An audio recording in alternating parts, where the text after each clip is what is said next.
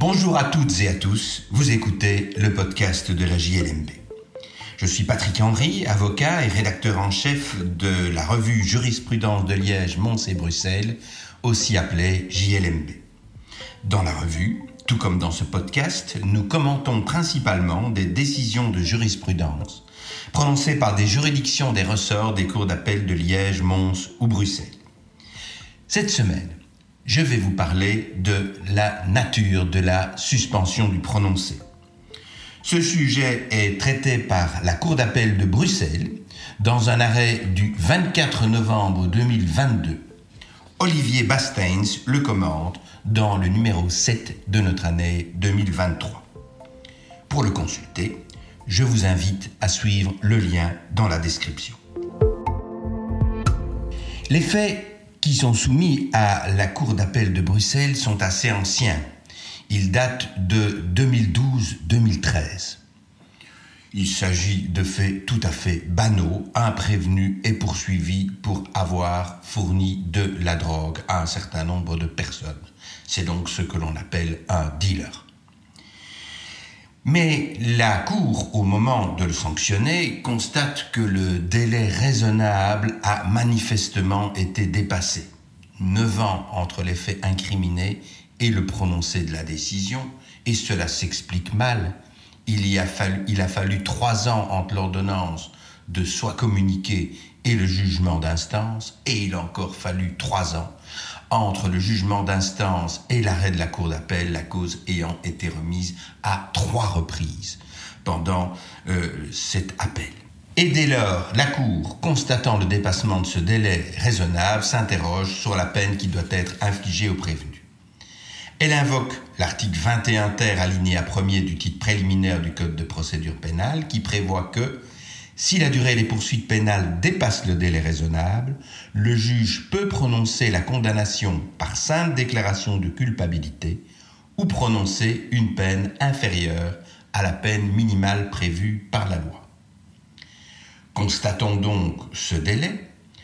La Cour considère que, je cite, pour autant, il n'est pas justifié d'accorder au prévenu la suspension simple du prononcé de la condamnation qu'il sollicite, tenu de son absence de réel amendement, ce malgré son absence d'antécédents judiciaires au moment des faits et sa situation personnelle actuelle établie par les pièces qu'il a déposées devant le premier juge et la Cour. Par contre, il est justifié de ne condamner le prévenu que par une simple déclaration de culpabilité, comme il le sollicite à titre subsidiaire.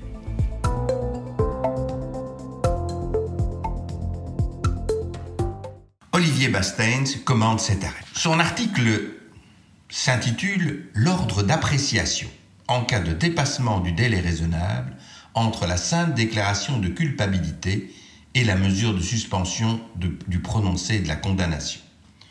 En réalité, ce qui interpelle Olivier Bastains est que la Cour ait d'abord envisagé la possibilité d'octroyer une suspension du prononcé au prévenu, et puis ensuite, après avoir rejeté cette possibilité, une simple déclaration de culpabilité. Ce qui semble établir que la Cour considérait que la suspension du prononcé était une sanction inférieure à la simple déclaration de culpabilité. Olivier Bastens estime que ce n'est pas conforme à la jurisprudence de la Cour de cassation. Dans un arrêt du 28 novembre 2012, qui a d'ailleurs été commenté par Nathalie Colette-Bazek, la Cour de cassation a en effet décidé que la suspension du prononcé avait une nature de peine, tout comme la simple déclaration de culpabilité. Et la Commission pour la révision du Code pénal, dans son rapport de 1978, avait déjà considéré que la suspension du prononcé était une peine supérieure à la simple déclaration de culpabilité. Alors on peut être interpellé par cela. Euh, c'est vrai que lorsque l'on communique le casier judiciaire, la suspension du prononcé n'y apparaît généralement pas, tandis que la simple déclaration de culpabilité, oui. Il faut bien constater que c'est généralement pas, car euh, la suspension du prononcé est bien portée au casier judiciaire, mais elle n'est pas communiquée à ceux qui en sollicitent des extraits ou qui le consultent. Mais en revanche, euh, la Cour de cassation a à plusieurs reprises considéré que la suspension du prononcé étant assortie d'un délai d'épreuve représente une sanction supérieure à la simple déclaration de culpabilité. Elle l'a dit en tout cas à plusieurs reprises, un arrêt du 25 avril 2007, un arrêt du 11 janvier 2012 et un arrêt plus récent du 13 janvier 2021.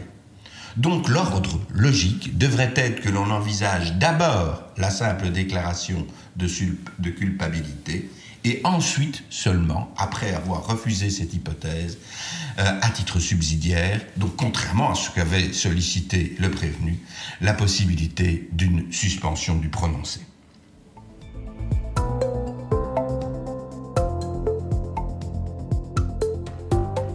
Voilà qui conclut cet épisode du podcast de la JLMB. Je remercie Olivier Bastens pour son article, qui, je le rappelle, figure dans le numéro 7 de notre année 2023, numéro entièrement consacré au droit pénal et à la procédure pénale, préparé par Franklin Cutty. Je vous remercie pour votre écoute et vous invite à vous abonner au podcast sur la plateforme de votre choix, afin de ne pas manquer nos prochains épisodes. À la semaine prochaine pour l'analyse d'une nouvelle décision de jurisprudence.